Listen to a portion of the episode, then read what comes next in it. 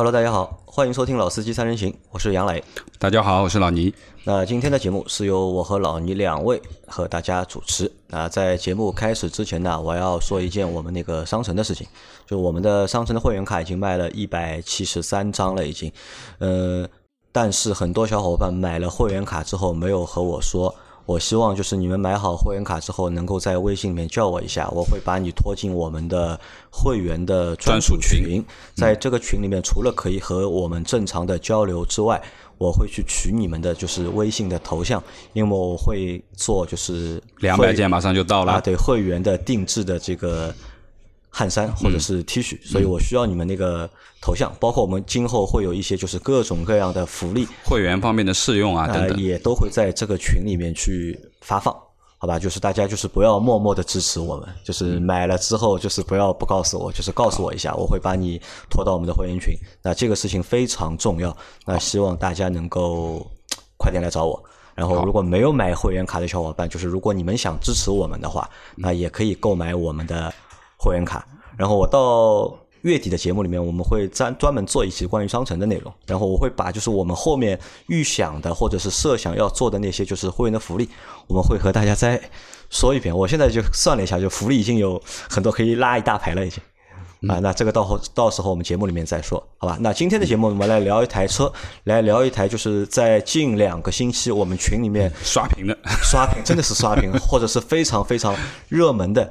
一台车，其实这台车我觉得，呃，不是什么新车，对，不是新车，也不算一台，就是真的是热门车。但是在我们群里面，就是在近两周里面，真的是像老倪说的一样，刷屏刷的非常厉害。那就是凯迪拉克的 ATS L。对，那可能我觉得这台车在近期我们群里面刷屏有两个原因，一个原因呢是因为。这台车马上群霸啊，我们群霸是吧？我们群霸在两周前想要买车嘛，当时我们所有的就是小伙伴都推荐他，嗯，这台车，嗯，那其实老倪想一下，为什么大家都推荐他这台车？呃，主要是一个是群霸的那个调调吧，调调和这台车蛮搭的，蛮搭的，对吧？那另外呢，呃，也就是其实我们今天在聊这期节目最主要的一个原因，就是这台车面临着马上就要停了。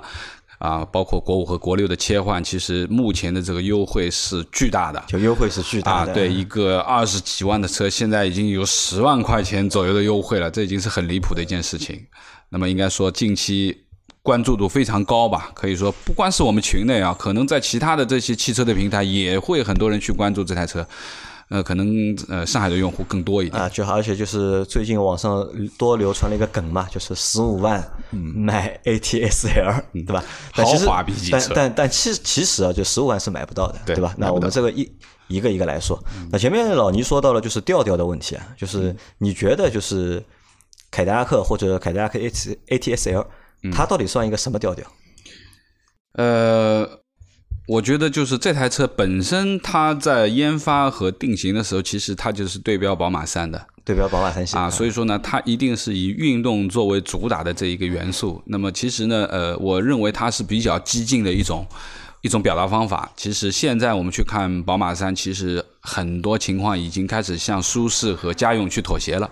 但是这台车，因为它本身是一个老款啊，嗯，基本上在一六年以后，一七年就没改过款。这个车是在中国是在二零一四年上市的，对对。目前有三个版本，二零就是出过三个版本嘛，二零一四款、二零一六款和目前在售的二零一九一七款，不不是一九是。其实呃讲的是一九，其实没动了，只是多了换了一些颜色，就是可能颜色会多一点、丰富一点。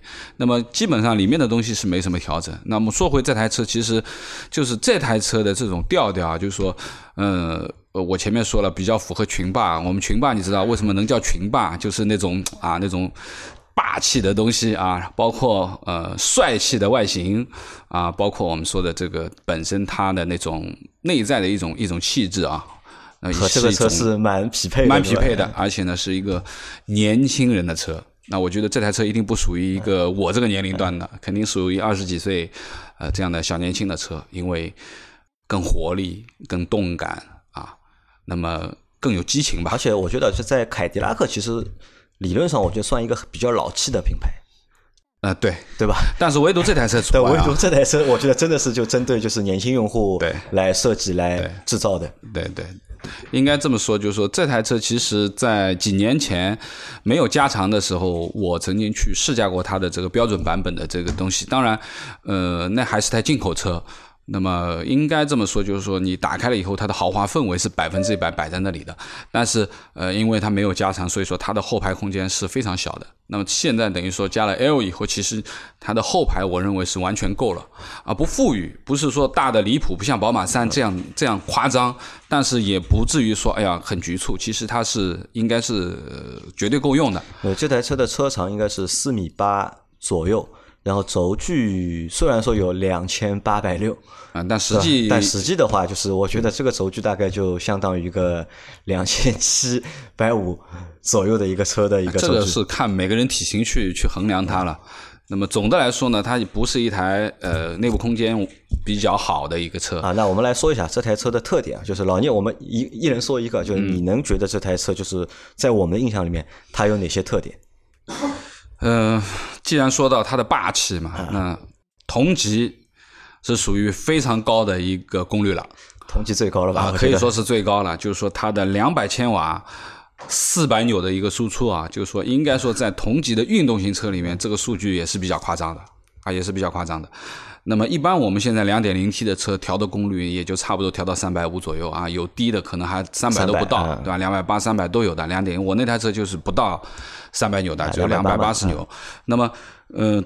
可想而知，它调到四百牛的话，这个其实是蛮厉害的一一个数字了，非常激进的，非常激进的数字。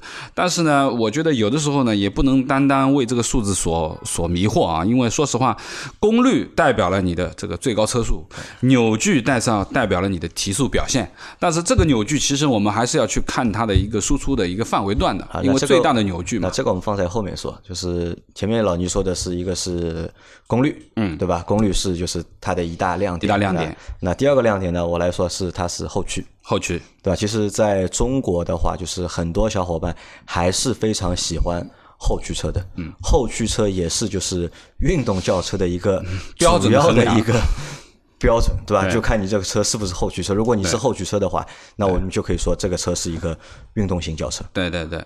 那我说的后驱还有吧，老倪？呃，我觉得内饰吧。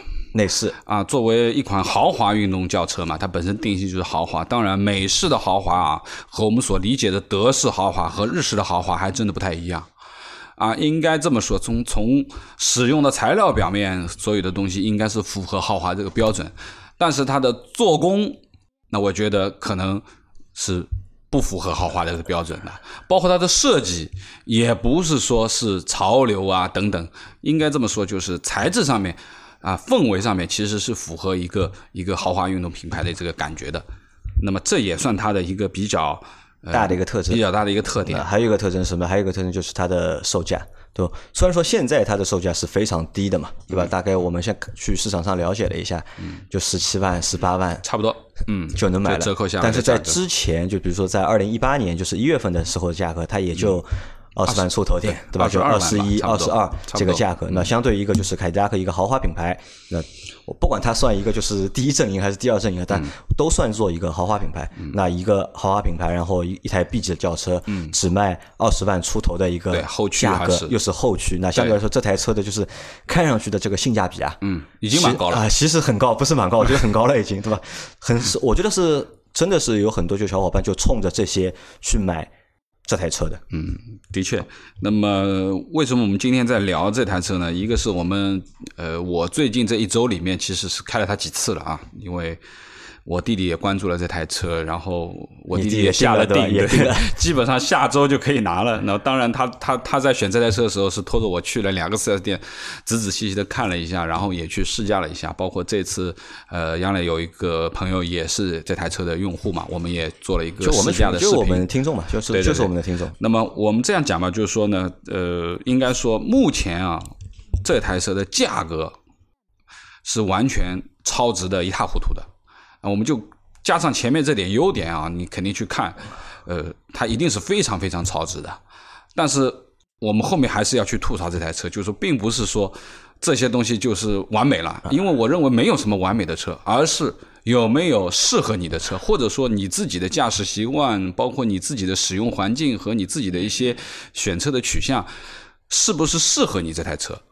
那么这个其实是值得我们再去聊一聊。因为我觉得 ATS-L 是一台就是个性非常鲜明的车，它的优点和缺点同样明显，同样明显，对吧？对。那前面我们说的那些可能都是优点，嗯，对吧？还有补充的吧？优点。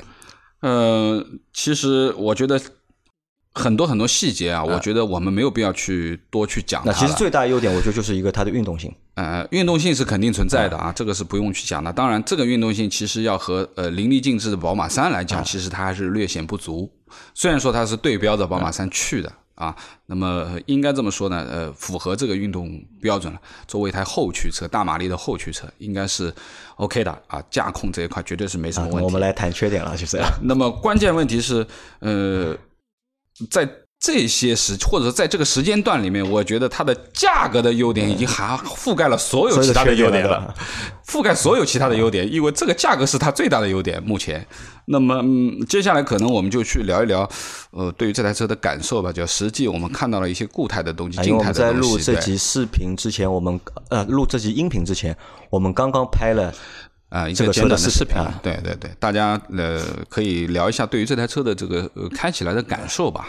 啊，那么有几点啊，就前面说到了这个功率嘛，啊，两百千瓦的四百牛米，那么关键问题是它的这个扭矩的这个爆发点呀，其实它是比较高的，它是在两千九百转到四千六百转才是它那个最大扭矩的一个输出啊。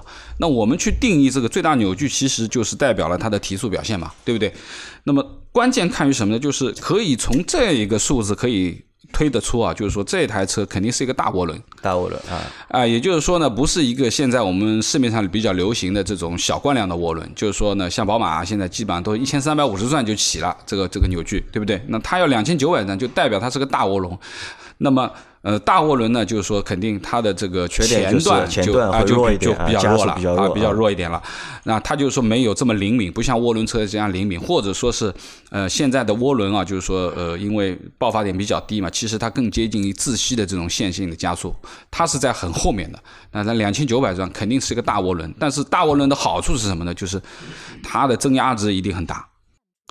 也就是说，它的力气啊，等它到了这个点两千九的话，它的力气是非常大的啊。那么这个是肯定是有有有一个，就是说这个转速上面是肯定有要求的。那我们去想，就是我们日常在平时驾驶当中，其实在市区里面开，你很少可以踩得到两千九百转，基本上就在两千转左右上下晃。不是说它没有劲，而是它绝对不是你能够我们在试驾当中猛的一脚这样下去的这种这种提速感觉是平时体会不到的。一定是在一定的环境当中才可以高速上啊，一定是才会有的。那么高速上，说实话，你要真的踩到两千九百转，你一定超速了。我认为它一定超速了，它是一个八速的一个 AT，那你要两千九百转的话，我认为肯定是绝对超过一百四了，绝对超过一百四了。那么这个其实两千九百转，就是你在用的时候，平时啊，就是说你不太用得到。我认为啊，只有比较喜欢激烈驾驶的。那么可能会一直大油慢大油慢，这个数值啊，我觉得其实是藏在啊藏在心里面，它有一个储备，对吧？啊，它是有的，但是你平时到底走走停停上下班，嗯，我认为它是不太用得到这个这个数值的。那么这是一个它的一个特点。第二个呢，就是你觉得它的那个八 AT 的变速箱怎么样？今天开下来？或者你开了几？我开了几次，我觉得还可以。就是说，当然，就是说，我们正常这次几次试驾，其实没有太多拥堵的情况，没有太多拥堵情况。因为正常的这个，我观察了一下它的这个换挡的这个，基本上就在一千多点就可以换了，而且没有什么顿挫。那么一旦到走走停停的这个状态，我认为它的顿挫肯定会有的，因为你想这个车肯定是有，而且原来我们一直在说，就通用其实做变速箱其实做的真的很一般。啊，不像很多其他的这个这个品牌。其实应该应该这么说，因为通用啊，其实我们去看通用的发动机，其实都不差的。对，对吧？它没有特别好的发动机，但它也没有特别差的发动机。对对对。而且它用的就是变速箱，其实也是我觉得也 OK 的。可能最大的问题在哪里？我们以前都都认为它的问题存在就是一个匹配的问题。对。就发动机和原来的六 AT 一直是大家在诟病，对吧？之前的六 AT 就是被骂的就是一塌糊涂嘛，对吧？顿挫、油耗高、对，没有动力。但是其实近几年我们来看，就是他们对就是发动机和变速箱的匹配这件事情，或者调教这件事情上面，其实已经花了很多的心思。其实已经有，我觉得已经有有了比较大的一个改善了，已经。对对对，就是包括现在的八 AT，包括现在的这个君威的九 AT，其实也是不错的啊。就是说你。嗯，不能说达到顶级的水平了，那绝对也是一个主流标准了啊，应该说不会差到哪里去，差到哪里去。那么这个呢，我觉得呃没有太大的问题。那么我要讲的比较太大的问题，就是日常驾驶当中会碰到的问题，就是这个方向盘太重，累的啊，真的很累。那这个方向盘真的和原原来杨磊的那个 Q 五零是没有什么太大的区别的，非常的非常的重。那我再联想一件事情啊，就是。呃，方向重有方向重的好处啊，就是它的整个的这种呃，我们说在操控的时候，它的信心更足一点啊，不会太虚这个方向。但是我们在日常驾驶，包括说，呃，我那天在 4S 店做了一个倒库，它的中间的空间又比较小，可能来回揉了三四把，累死的。啊，那我就觉得，哎呀，这个有点像开卡车的感觉了。那这个方向盘是我说实话是不太适合日常的这样的，就是说柔轮的，就柔库。那么这个其实就是，如果你的停车空间很局限，你老是每天要这样挪进挪出的，那这个方向盘我觉得是蛮吃力。我觉得这个可能也是什么，也是一个美式轿车的一个特点啊。美式轿车的操控啊，我觉得都是比较粗犷的。那可能和就是美国的路况或者美国的用车环境是有关系。停车的地方大嘛，这是第一点。第二点就是，其实我们去看，就所有的运动型轿车。在你不动起来的时候，嗯，都是重的，其实都是很累的，对吧？运动型轿车只有在车动起来达到一定速度的时候，那这个车它的就是运动性就能够体现出来。对，那么这个是方向啊。那么说一下这个悬挂的表现啊，就是这台车跑起来肯定是呃韧性各方面都挺好的，但是在过这些减速带啊之类的东西，那就完全弹跳了。那这个悬挂肯定是硬的啊，百分之一百是硬，特别是后悬挂。那么这后悬挂硬啊，没办法，因为它运动型轿车它本身的悬挂调教就必须得硬，它的侧向支撑啊，在过弯的时候它的极限要高一点，这是肯定的。那么还有一个呢，就是这台车是一个防爆胎，那防爆胎也就是在它硬的悬挂上面又加了一个硬的元素，胎噪又大，可以这样讲，基本上是。弹跳的会跳起来的这个感觉，包括我们这个听友啊，我们那个那个那个谁，他也说，马歇尔他已经把这台车的这个防爆胎也换掉了，换掉了，已经换成普通的轮胎了。那他说不换的话，肯定是会弹跳的。那么这也是他的一个，而且抓地也有点问题。对对对，这也是他的一个问题啊。那么另外，说到你说到防爆胎这个事情，就是我倒想到了这台车另外一个优点啊。这个车其实你看它的售价其实不高，但是整车的 NVH 嗯做的还是不错的。嗯，就它的静音，特别是车内的这个静音性，嗯，我觉得啊，这个是好的，不错啊，啊，这个是好的。那么最主要的这个车呢，呃，还有一个，就说到它轮胎啊，我就联想出它另外的一个优点了，被价格所掩盖的一个优点，其实也是非常有价值的，就是它的 Brembo 的刹车。啊，Brembo，对了，这个是它的一个卖点啊。那个大家知道，如果去改一套 Brembo 的刹车是什么价钱的，对不对？那 Brembo 的这个刹车其实是一个，就是刹得住也是很重要。你作为运动轿车嘛，那么另外一个呢，就是。呃，据我所知啊，那个呃四 S 店的那个销售跟我讲，他那套轮胎啊，其实他那套轮胎是一个半热熔的胎。那大家去想一想，半热熔的胎之后才抓得住，对吧？对了，第二个就是这台胎肯定是不带磨的啊，肯定是不耐磨。我认为两万公里要换了，差不多了。那半热熔嘛，你肯定是这个样，因为马力太大了。那我一直。包括我这次在换车的时候，就是我弟弟在订这台车的时候，我曾经提醒过他，我说这是一台大马力的后驱车。首先，你的驾驶技术的水平要有一点标准。啊，你是如果是一个新手的话，我怕你很难驾驭，因为比较危险。那么第二个就是它的抓地性一定要好嘛，对不对？特别是你在过弯的时候，它的极限比较高，你更容易让你去做出超出你能力的事情啊。但这个我觉得你说的好像稍微有点夸张。虽然说这个数据看上去是非常高，但如果你真的把它跑起来，但其实这台车在整体在开的话，就我觉得对普通用户来说，其实还是比较友好的，没有什么太大的难度。呃，大马力的后驱车，等你真正的把它跑起来玩的时候，你就要当心一点了啊，稍微当心肯定会有转向过度这种情况。那么稍微还是稳一点吧，啊，稍微还是稳一点。那么其实车跟人其实是一种博弈。我一直在说，就是如果你的水平、你的能力盖过了这辆车，那你就可以把它操控的很好，甚至于说做出很多车子的极限。但是如果说这辆车的力气比你大，你驾驭不了它，那可能就比较危险了。那么这个也是值得大家去考虑的。那么另外一个呢，就是我觉得这台车的这个整个的空间啊。不是很好，那偏小啊，内部的空间，特别是头部的空间。那当然，就对于我这个身高而言，我觉得没什么太大的问题。但是如果说对于超过一米八身材的伙计们来讲，可能这个就头部就稍微有点局促了。特别是如果说你要去做一个后排的话，我相信你一定会顶到天花板。那这个其实是呃头部空间这一块的这个东西啊。后排呢，我也做了一下，的确是硬。啊，就那个座椅，一个是低，第二个是硬。那么这个硬呢，就是说不单是屁股下面，最主要的我觉得还是它的后背，靠背也硬。哎，就是它的后背呢，总感觉是顶着你的这个感觉。那么我认为长时间的去坐这个应该是不舒服的。所以说，我认为这台车可能后排不太会有人坐，只能放放东西啊，只能放放东西，不太会有人坐。那么还有就是我们说的一些内饰的这个感觉，感觉有了啊，但是那个粗糙。肯定是存在的，就是美国人的这种这种粗枝大叶的这种感觉啊，就是东西材料都还不错，但是你仔细去推敲一些细节的话，其实是不如德国人和日本人做的精致的。那这个是一个小的槽点吧。那么基本上大部分的东西呃差不多吧。好，差不多好。其实这台车其实我觉得就是对他关注的小伙伴，其实对他关注已经很多了。那我们今天来谈什么呢？来谈一个我们主要想聊的一个话题啊，就是。因为这个车现在是要停产了嘛，对吧？又正逢一个就是国五换国六这个时机，那算一个尾货的阶段，大甩卖的阶段。其实很多车型都会有这样的一个阶段。对。那我们在购买车的这个过程当中，去买这些就是尾货，嗯，或者是大甩卖的车，嗯，到底合算不合算？嗯，我认为啊，就是如果这台车本身的基础素质足够好。那如果说它在价格上面有一个很大幅度的调整，那我相信很多关注它的人一定会出手的。这个不是说考虑不考虑的问题，那关键是很多车啊，并不代表降价了就会有人买，对不对？那就说明这台车既然已经引起了大家的关注，就说明它一定是有它非常好的地方。和和我们说的就是让大家喜欢的地方，特别是一些年轻的小伙伴啊，对于它的后驱，对于它的运动性，对于像的一些硬件，比如说前面我说的 Brembo 的刹车，包括它整个前悬的这个材质，因为它元宝梁整个的副车架都是铝合金的，包括那个前面的那个悬挂也是和宝马的那个双节球的那个悬挂一样，就是说它的基础的硬件都很好，包括发动机的动力，对吧？扭矩其实都很好，那么说明。嗯，这种车呢，我认为啊，就是喜欢的人会很喜欢，喜欢的人会很喜欢，但是不喜欢的人，我觉得也大把在。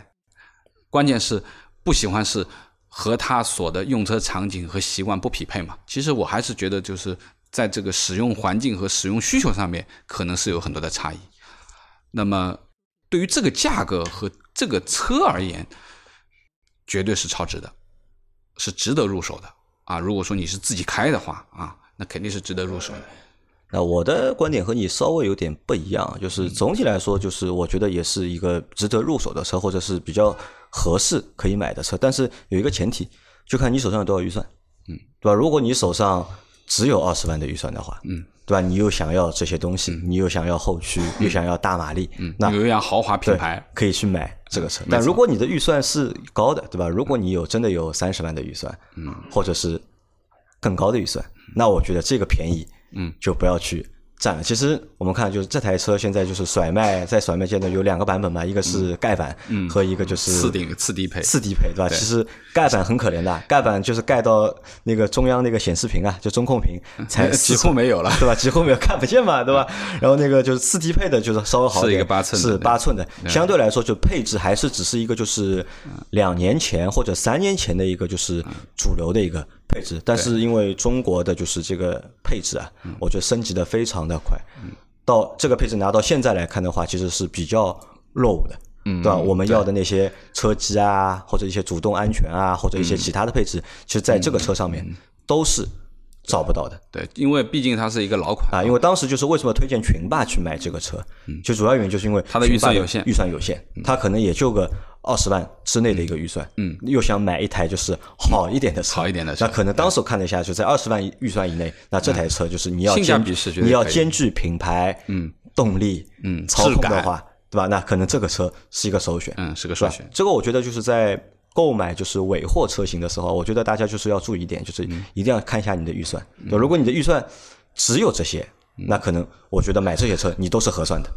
但如果你的预算是超过的，对吧？你有更多的预算，那这种便宜，嗯，我觉得就没有必要去 去占了。就那当然，我觉得预算是一部分啊。那最主要的就是前面我们在说了优点和缺点，其实是非常鲜明的，优点也很鲜明，缺点也很明显。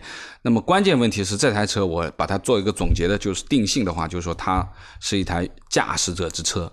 就是你完完全全只要考虑自己开，不要去考虑会给人家坐，甚至于说也不要去太苛求里面的空间可以让你放多少东西或者后备箱有多大，其实它都没有。但是完完全全去追求一些激烈的驾控，对吧？或者说是呃喜欢稍微跑得快一点啊，玩一玩，那么。呃，又不想里面好像很 low，对不对？那么 OK，这台车是一个非常好的一个一个选择。哎，老倪前面说到了驾驶者之车，让我想一下子又想到另外一台，嗯，也处于一个大甩卖阶段的一个车，哪一台？阿尔法罗密欧。哦，这个更偏了。对吧？那我觉得这个就是这个就是完完全全不在主流的范围之内。目前就是它的车，目前就是低功的一个版本，也是这个价格。嗯，对吧？如果啊，比它贵一点。如果老倪让你去选的话，对吧？你会选 ATS L 还是选？阿尔法罗密欧的那台，呃，如果让我选，我可能会选阿尔法罗密欧。为什么？因为那台更偏，的吧？呃，更偏，因为我已经偏了，那我就肯定偏的更偏一点，偏到底，偏到底。另外一个就是像阿尔法罗密欧这个，上次我们曾经也聊过，就是说其实它那个两百的那个功率，其实刷一刷就变可以变到两百八，是可以可以刷得上来的，而且应该说基础素质是不会比这台车差嘛，啊，可能会贵个几万块，两三万块钱吧，估计二十二三万应该可以拿下了这个。啊，那所以啊，我觉得就是所有喜欢就是小众车型的小伙伴们，就是都要去抓紧这个就是大降价或者大甩卖的这个阶段，对吧？去买你心目当中觉得就是那些卖不动的车或者是小众车，这个是一个比较好的时机。那最后一个问题啊，就是老倪，你知道群巴是后来车定了，嗯，你猜一下他后来有没有定 ATS-L？没有啊，我知道啊，没有，他最终定的是君威啊，啊，对他最后定的是两点零 T 的君威，对，其实他最终还是在考虑到家人要乘坐，就是最后还是理性的去就是妥协了，对吧？当然，或者说我觉得他也是做了一个我觉得更好的一个选择，嗯，应该是这样讲吧，就是说你如果真的有有家人需要考虑的话，那我觉得呃君威相对会更加合适一点，应该说它的整个素质也不差嘛，两点 T 加一个九 AT 嘛。只不过是前驱，对不对？那么，呃，驾控这边肯定是没有办法跟凯迪拉克去比，品牌也可能比凯迪拉克弱一点，但是相对而言，它的实用性，那肯定是要综合素质啊更高一点，更高一点。对对对，好吧。好，反正就是等我们等群霸提了他的那台新君威之后，对吧？我们也会做一期就是新君威的节目。那今天的节目就到这里，感谢大家的收听。好的，拜拜。